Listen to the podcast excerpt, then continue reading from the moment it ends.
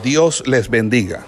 El Centro de Formación Ministerial El Goel le da a usted la más cordial bienvenida a este programa de licenciatura en teología. Hoy con la asignatura correspondiente a nuestro pensum académico.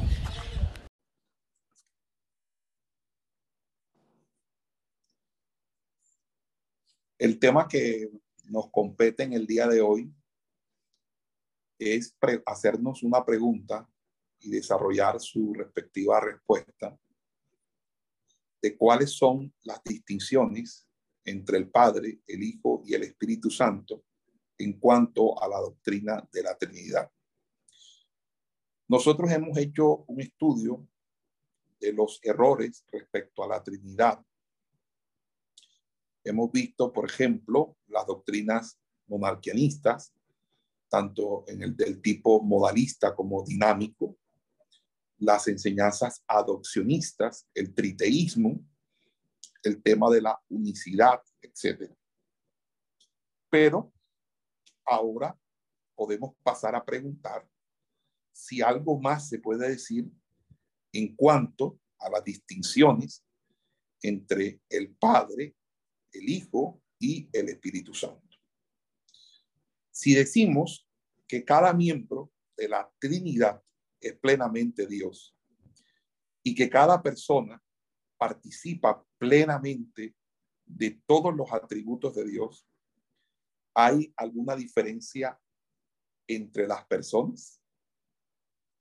No podemos decir, por ejemplo, que el Padre es más poderoso o más sabio que el Hijo, ni que el Padre y el Hijo son más sabios que el Espíritu Santo, ni que el Padre existía antes del Hijo o el Espíritu Santo, porque decir algo así sería entonces negar la plena deidad de los tres miembros de la Trinidad.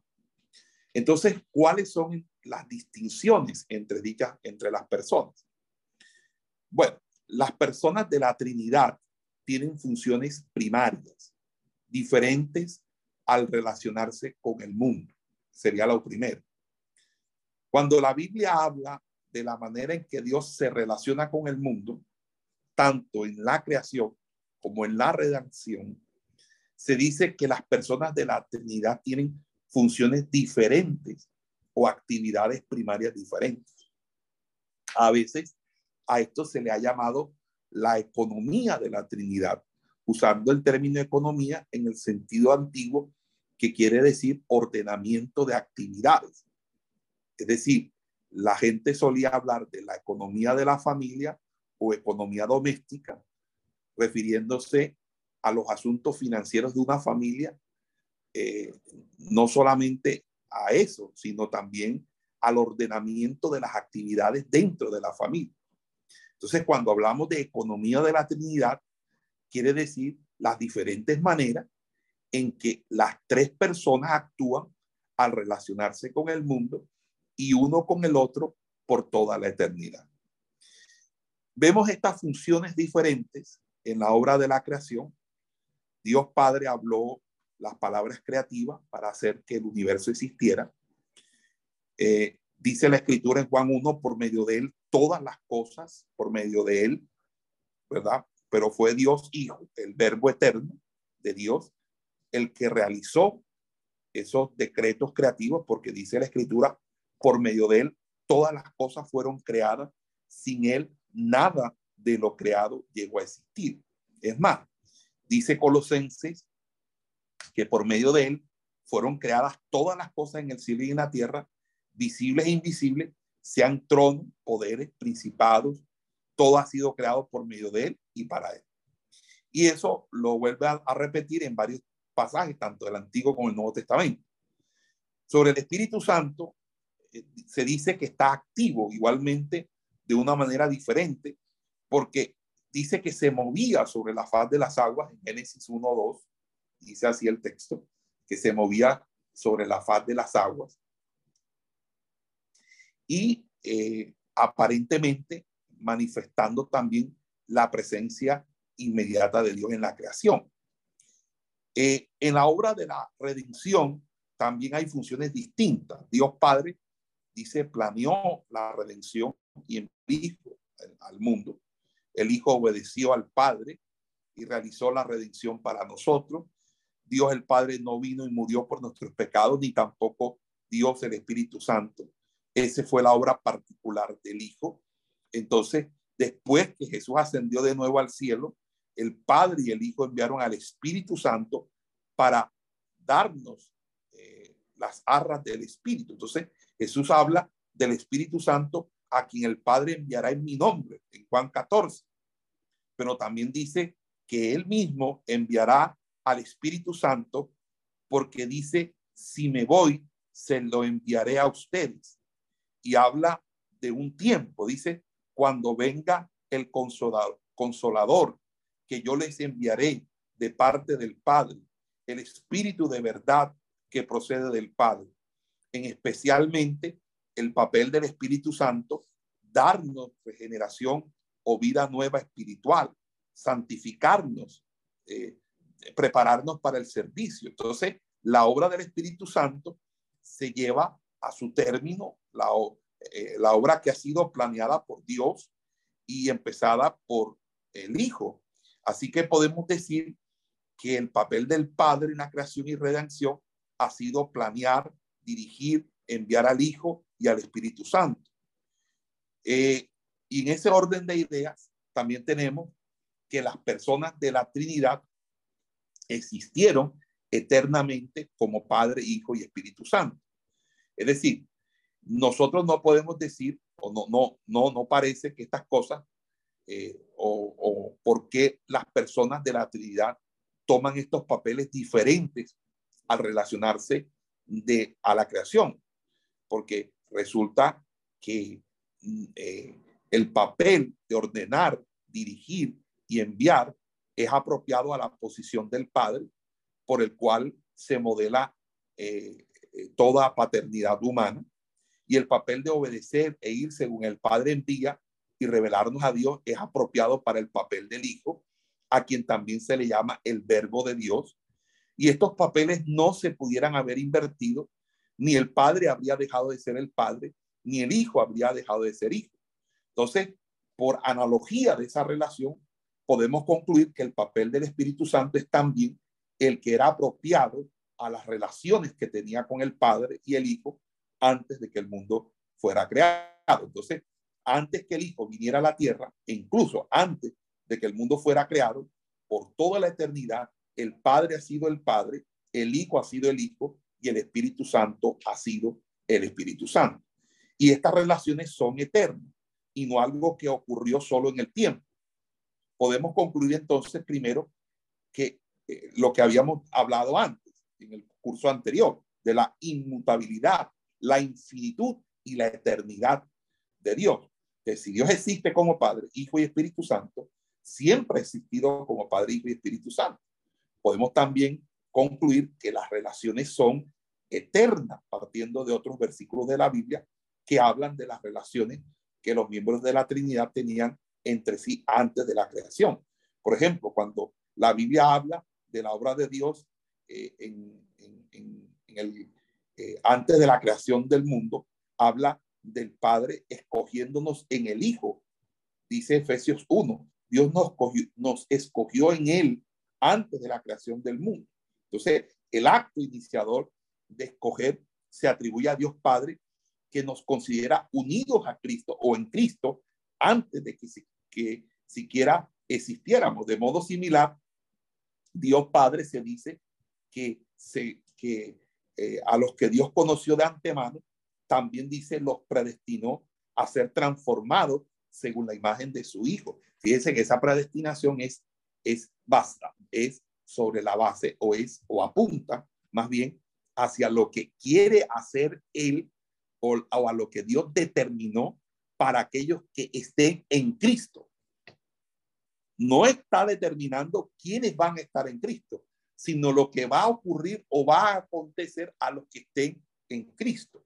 Por eso hay unas obras de antemano para ser transformado. Dice, dice a los que Dios conoció de antemano, o sea, presciencia, también los predestinó a ser transformados según la imagen de su Hijo. Entonces, leemos el, el preconocimiento del Dios Padre, ¿verdad? Y obviamente, eh, incluso el hecho de que el Padre dio a su Hijo unigénito y envió a su Hijo al mundo, indican que hubo una relación entre Padre e Hijo antes de que Cristo viniera al mundo. El Hijo no llegó a ser el Hijo cuando el, Padre lo envió al mundo, que era el error de, los arrianos. Más bien, el gran amor de Dios se muestra en el hecho de que uno que siempre fue el Padre dio al que siempre fue su Hijo unigénito, porque tanto amó Dios al mundo que dio a su Hijo unigénito. Pero cuando se cumplió el, plazo, dice Gálatas, Dios envió a su Hijo. Entonces, cuando la Biblia habla de la creación, de nuevo habla del Padre creando por el Hijo, lo que indica una relación anterior a cuando empezó la creación. Pero en ninguna parte dice que el Hijo o el Espíritu Santo crearon a través del Padre. Y estos pasajes de nuevo implican que hubo una relación eh, del Padre como originador y del Hijo como agente activo antes de la creación y que esta relación hizo apropiado que las diferentes personas de la Trinidad cumplieran los papeles que, real, que cumplieron. Entonces, las diferentes funciones que vemos que realizan el Padre, el Hijo y el Espíritu Santo son eh, simplemente son, eh, eh, son simplemente resultado de una relación eterna entre las tres personas que siempre ha existido y existirá por la eternidad. Vamos a hacer una pequeña pausa, por favor.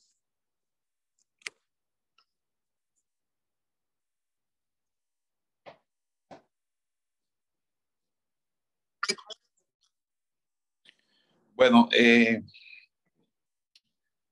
las decía que las diferentes funciones que vemos que realizan el Padre, el Hijo y el Espíritu Santo son, son simplemente resultado de una relación eterna entre las tres siempre ha existido y existirá por la eternidad. Dios siempre ha existido como tres personas distintas, Padre, Hijo y Espíritu Santo. Y estas distinciones son esenciales en la misma naturaleza de Dios. Eh, finalmente, se, se, pudiera decir que no hay diferentes atributos o naturalezas entre el Padre, Hijo y Espíritu Santo. Es decir, cada persona es pleno y tiene todos los atributos de Dios. Las únicas distinciones entre los miembros de la Trinidad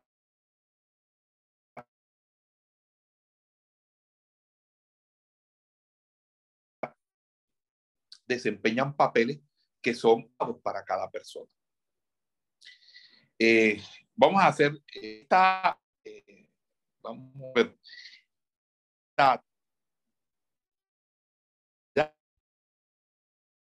en una frase que dice igualdad ontológica, igualdad ontológica, ¿ok? Y economía de la Trinidad, en donde la palabra ontológica quiere decir ser, otra manera de expresar iguales en ser, pero coordinados en, en función. Ambas partes de esta frase son necesarias para una doctrina eh, eficiente o real o verdadera de la Trinidad. Si no tenemos igualdad ontológica, no todas las personas son plenamente Dios. Pero si no tenemos coordinación económica, no hay diferencia inherente en la manera en que las tres personas se relacionan entre sí. Y consecuentemente no tenemos las tres personas distintas existiendo como Padre, Hijo y Espíritu Santo por toda la eternidad. Por, lo tanto, el Hijo eh, eh, el Padre, eh, el, y el, el, perdón, el Padre, el Hijo y el Espíritu Santo son tres personas distintas, pero un solo ser eterno, un solo ser verdadero, una sola deidad. Esta idea de igualdad eterna en ser ha sido esencial para la doctrina de la Trinidad en la iglesia desde que, desde que se aceptó desde un principio en los concilios, eh, desde el concilio de Nicea, aunque ha tenido modificaciones. La doctrina nicena incluye eh, un principio, ¿verdad?, de identidad eh, y los credos de, de, la Trinidad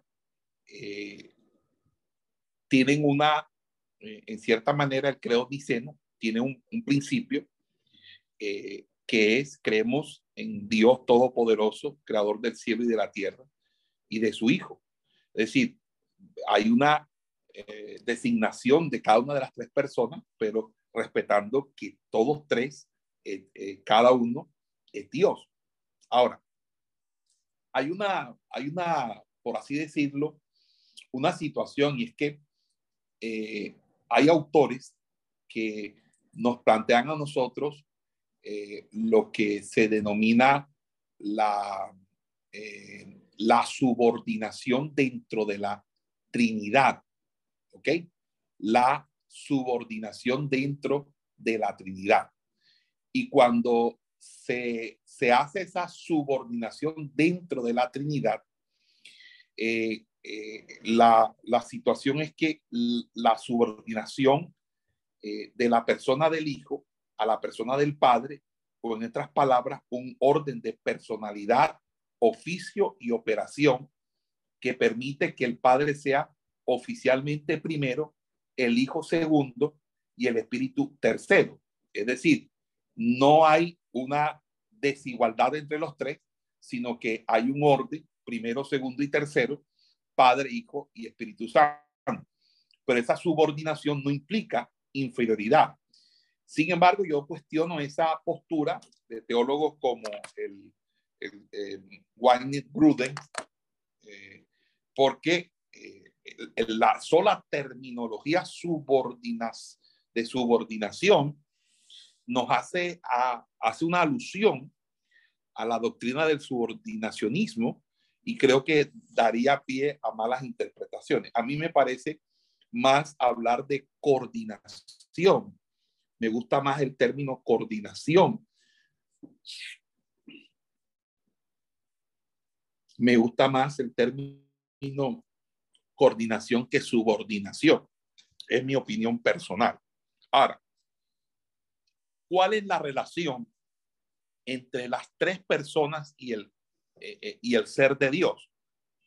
Porque recuerdan que al, final es, es, eh, son los capadocios los que van a dar la, la punta, el, el, puntal final, la puntada final de la doctrina trinitaria cuando hablan de una usía y tres hipóstasis, es decir, una, una usía, una esencia, una, un Dios en tres personas. Ahora, ¿cuál es la, la relación entre las tres personas y el ser de Dios? Entonces, después de la explicación que hemos dado, tendríamos que decir que es importante afirmar que cada persona es completa y plenamente Dios. Es decir, que cada persona tiene la plenitud completa del ser de Dios en sí mismo. El Hijo no es parcialmente Dios, ni tampoco un tercio de Dios, sino que el Hijo es total y plenamente Dios, ni tampoco ni, y, y, y, lo mismo el Padre y lo mismo el Espíritu Santo. Por tanto, no sería apropiado pensar en la Trinidad eh, de una manera que podamos dividir en tres partes. Es decir, como si tomáramos un círculo y ese círculo o una torta lo dividiéramos en tres partes y dijéramos que el ser de Dios no está dividido en tres partes iguales que constituyen los tres miembros de la Trinidad. ¿Ok? Y esto es lo que el credo atanasiano afirmó, ¿verdad? Eh, en, cuando dijo eh, que adoramos a un Dios en Trinidad y Trinidad en unidad, no confundiendo las personas, ni dividiendo la sustancia, es decir, la esencia, porque hay una persona del Padre, otra del Hijo y otra del Espíritu Santo, pero la lealtad del Padre y del Hijo y del Espíritu Santo es toda, una, igual la gloria, coeterna y la majestad. Estoy citando aquí textualmente a, eh, a este autor llamado Atanasio y el credo atanasiano, que es eh, uno de los credos que se invocó en el concilio de Nicea o el precursor del concilio de Nicea. Eh, ahora bien, si, si es así, pero si cada persona es plenamente Dios y tiene todo el ser de Dios, tampoco debemos pensar que las distinciones personales son atributos adicionales añadidos al ser de Dios. Entonces vamos a, hacer algo y le voy a rogar eh, que me permitan eh, tener acceso aquí eh, a través del portátil.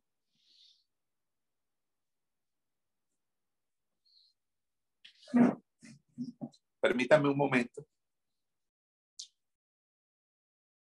Vamos a continuar la explicación diciendo entonces que el ser de Dios no está dividido en tres partes iguales que constituyen eh, los tres miembros de la Trinidad. ¿Ok?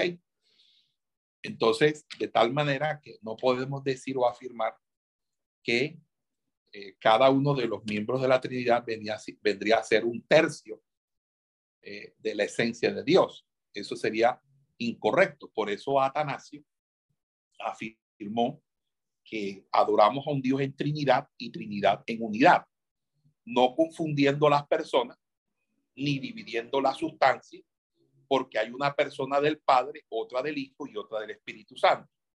Pero la deidad del Padre, del Hijo y del Espíritu Santo es toda una. Igual a la, igual la gloria o eterna la majestad. Tal como el Padre es, tal es el Hijo y tal el Espíritu Santo. Entonces, aquí estamos frente a reconocer a cada persona por sí misma como Dios y Señor, y por esa razón no hay triteísmo. Si fuera así, hubiera triteísmo y estaríamos eh, asumiendo las famosas triadas de otras religiones eh, orientales y africanas que sí tienen esta. Entonces, no hay un tercio eh, de la esencia para de la esencia para cada persona a colocar no. No es un tercio de la esencia para cada persona. No, eso no es lo que está diciendo aquí. Ok. Tampoco es que las distinciones personales, que sí las hay, en, la Trinidad, no se constituyen o se conviertan en algo añadido al ser real de Dios las distinciones personales en la Trinidad no son algo añadido al ser real de Dios.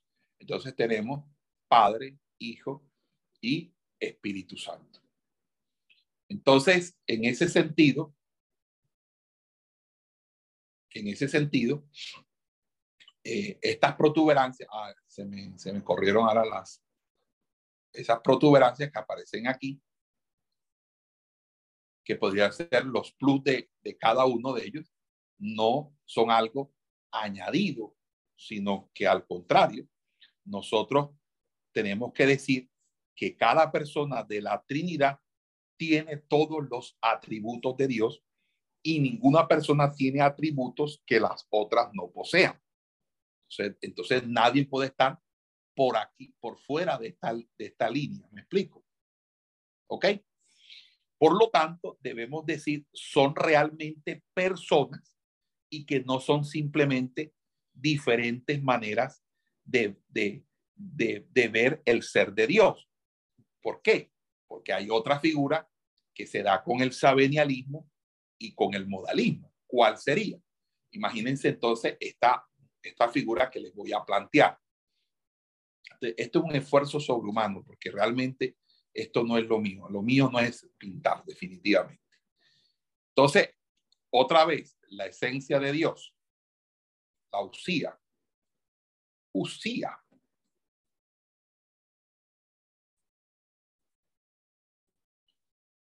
Entonces tenemos aquí la usía. Ok. Entonces supongamos que esa usía incluya al Padre,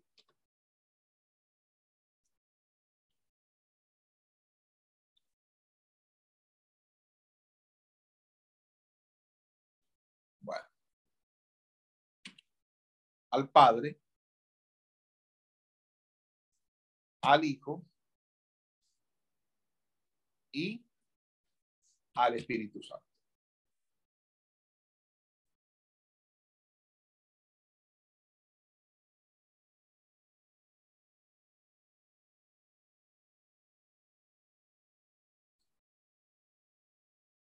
¿Cuál es el problema de esta situación aquí que se plantea? Pues fíjense, la situación aquí es que las personas, voy a escribírselo enseguida para que les quede, las personas de la Trinidad no son, escuche bien eso, no son simplemente tres maneras de mirar el ser de Dios. Ahora le explico esto.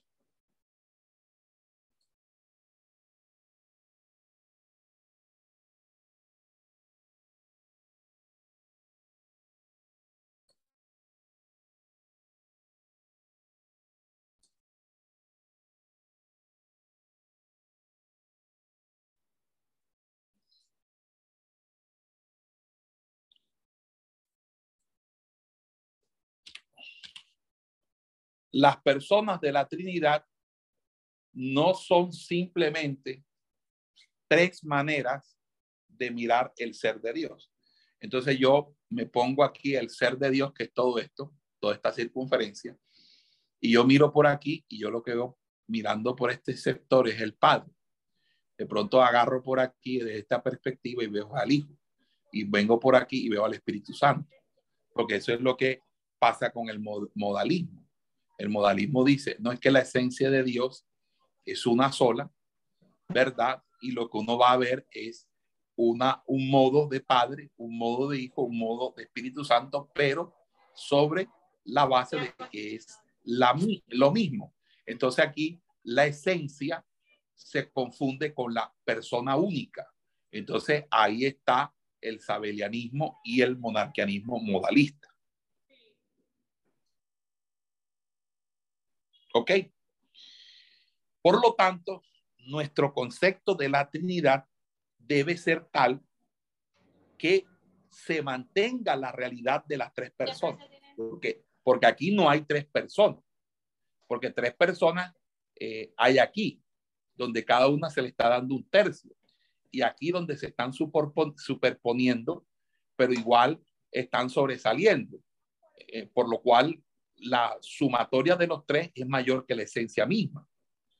Pero aquí los, los tres están subsumidos de tal manera que la, desde el punto de vista de, de quien observa, está observando que la sola esencia abarca la misma persona. Entonces, imagínense que este mismo círculo, que es la esencia, la usía, es el mismo círculo de la persona. Y entonces, Padre, y Espíritu Santo serían tres modos de la misma esencia y de la misma persona, por lo cual Dios se muestra como Padre, pero es el mismo Padre. Dios se muestra como Hijo, pero es el mismo Padre. Dios se muestra como Espíritu Santo, pero es, eh, es el mismo Padre. O en, su defecto decir que el Hijo es Padre y que es Espíritu Santo también. Y eso es sabelianismo y modalismo. ¿Ok? Entonces, nosotros tenemos que mantener las tres personas y, y, que cada persona se relacione con las otras como si hubiese un yo, una primera persona, un tú, que es una segunda persona, y un él, una tercera persona. Entonces, la única manera que esto parece ser posible es decir que la distinción entre las personas no es una diferencia en ser, sino una diferencia en relaciones. Presten atención, por favor, y apaguen esos micrófonos, porque esto es algo muy distante. Hombre mío.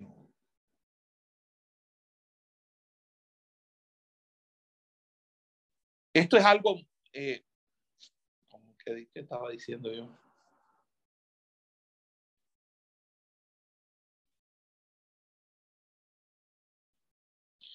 O sea, la única manera de, de que esto sea posible es que nosotros eh, tengamos clara una distinción entre las personas y que esa distinción no es una diferencia en ser. Es decir, la persona del Espíritu Santo, la persona del Padre y la persona del Hijo no son diferentes en ser, son el mismo ser. Entonces, la diferencia es en las relaciones, las relaciones que hay entre ellos mismos y las relaciones que ellos tienen a su vez con lo creado.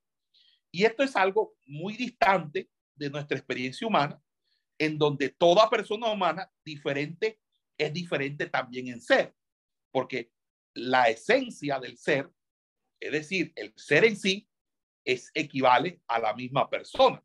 Entonces, de alguna manera, el ser de Dios, en tanto mucho más grande que el nuestro, eh, es un ser indiviso que puede eh, tener la posibilidad de relaciones intrapersonales para que pueda haber tres personas distintas. Entonces, ¿cómo sería eso? Eh, primero, no hay ninguna diferencia en atributos. La única diferencia entre ellos es, como les decía ahorita, la manera que se relacionan uno con otro y con la creación. Y la cualidad singular del Padre es la manera en que se relaciona como Padre, con el Hijo y, y con el Espíritu Santo. Entonces, la cualidad singular del Hijo es la manera en que ésta se relaciona como Hijo y la cualidad singular del Espíritu Santo es la manera en que ésta se relaciona como Espíritu.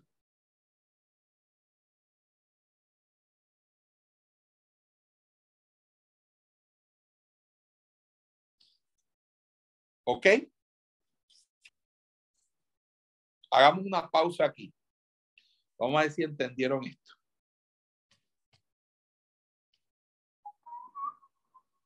Pausa.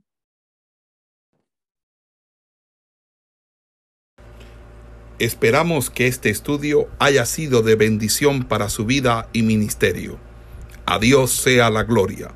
Este es el Ministerio El Goel, vidas transformadas para cumplir el propósito de Dios.